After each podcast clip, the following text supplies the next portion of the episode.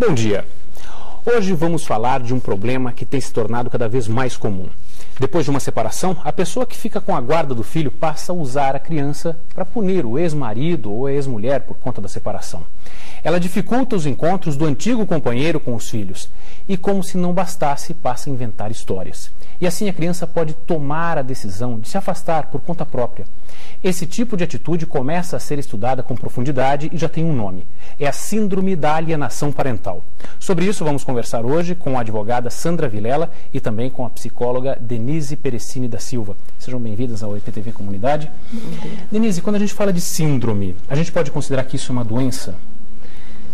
Ela está sendo estudada em relação a isso, tá? Existem é, pesquisas a respeito disso, com a proposta, inclusive, de se incluir a síndrome da alienação parental com, é, dentro do, dos catálogos de doença, da, do DSM-4 e da, da CID-10, né, das próximas edições dessa, dessas obras mas ela é considerada uma, uma síndrome como um, uh, trazida do termo médico como um conjunto de sintomas, uhum. que é um conjunto de comportamentos que vão acontecendo, tá, que caracterizam a alienação parental.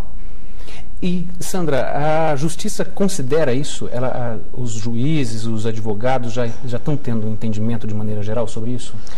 Já, na verdade, assim, de, um, de, um, de uns seis meses para cá, a, a, a gente está falando muito sobre síndrome de alienação parental, mas por conta de um projeto de lei que foi apresentado que ele já está tramitando e a gente espera que ele, que ele tenha uma aprovação mais rápida. Mas isso, é, a, a, Justiça sempre observou isso e os juízes, é, alguns juízes já punem isso há anos, né? Porque isso não é uma atitude certa de um genitor, né? De, de usar o filho contra o outro, fazer o filho um instrumento. Então, hoje, a cada dia mais, os juízes têm usado é, é, a síndrome da alienação parental e, e tentando fazer, minimizando seus problemas e tentando impedir. Então, no Poder Judiciário, isso já é, já, já é discutido, sim. E agora vamos conhecer o drama de um pai que vive essa situação. Ele e a atual companheira conversaram com a nossa equipe de reportagem sem fazer qualquer restrição de imagem. Mas para evitar que houvesse alguma consequência indireta para a criança ou problemas com a mãe que não foi ouvida, vamos manter a identidade dessas pessoas em sigilo. Quem conversou com o casal foi o repórter Rui Gonçalves. O quarto está o tempo todo preparado para o filho. A cama arrumada e os personagens preferidos, que estão por todos os cantos, mostram que a visita é aguardada com expectativa. Mas ela só pode acontecer uma vez a cada 15 dias. Não devia existir esse termo, visitar. Porque é pai. E aqui é a casa dele. Como a casa da mãe, é a casa dele também, né? Além da presença restrita, o pai enfrenta dificuldades extras no dia a dia para ter informações da criança. Recusa passar chamadas telefônicas. Tem vários casos. Recusa passar informações e atividades que o, que o menino está envolvido. Eu não sei se meu filho joga bola. Parte de saúde. Né? Isso é uma característica de alienador. Eu não sei nada de saúde do meu filho. Né? Eu sou um pai que quero participar da vida do meu filho. E não estou conseguindo. Com pouco contato, momentos importantes da relação entre pai e filho não podem ser vividos. Eu saía do trabalho, eu vinha justamente na hora que ele tinha aula para ver ele no esporte, porque eu queria ver como é que ele está, participar daquilo, conversar um pouquinho. Depois eu voltava para o trabalho e falou: se você continuar vindo aqui, ele vai parar de vir. E alguns comportamentos podem indicar o constrangimento sofrido pela criança. Quando ele vem sozinho, ele vem feliz, correndo no corredor do, do condomínio para abraçar o pai e tudo. Quando ela está junto, ele vem assim. Então a gente sente que tem esse constrangimento, tem essa inibição. Você acredita que vai conseguir resolver esse problema? Sem dúvida. Eu, eu acredito numa solução e é por isso que é, é a minha luta diária, entende? É a minha luta incansável, é a minha luta, eu vou sempre, na minha existência, estar lutando por isso. Denise, o nosso entrevistado, ele citou que, logo no início, que a casa dele é a casa do filho uhum. e a da esposa também é da ex-esposa, também é a casa daquela criança. Esse é o entendimento que precisa existir? Esse é o entendimento que precisa existir. A criança tem que estabelecer vínculos afetivos com o pai e com a mãe. Independente da casa, independente do ambiente físico. Ela tem que ter o espaço dela dentro da casa do pai, tem que ter o espaço dela dentro da casa da mãe. Mas o mais importante do que isso é ela ser acolhida tá, devidamente, dela estabelecer vínculos afetivos positivos com o pai, com a mãe, com as no, a nova família do, do, pai, a nova família da mãe, se, se esse pai se casa novamente, vai ter outros filhos, então essa nova família vai integrando essa rede de vínculos, essa rede de relações tá? que vai estabelecendo convivências da criança nos dois ambientes. Isso é uma coisa que só se estrutura na medida do convívio. A cada 15 dias, uma vez por semana, é insuficiente para se estabelecer esse convívio da forma como deveria ser, como deve ser para um desenvolvimento psicológico saudável. E essa situação que a gente viu do quarto estar tá preparado, é, existe um quarto verdadeiramente daquela criança, Sim. não é nada improvisado. A criança chega ali e vê uhum. que aquilo é dela. Qual o impacto disso para o psicológico dela? Da criança? Ah, ela sente que ela tem ah, o espaço físico como um abrigo, ela tem o canto dela, o, com as coisas dela, com os objetos pessoais dela, com a privacidade que eventualmente ela queira ter. E que assim, ela sente que também esse espaço físico, esse quarto, tá, representa o espaço que esse pai ou essa mãe é, dão a importância, né, tem essa importância na vida, né, dão essa importância para a vida do filho.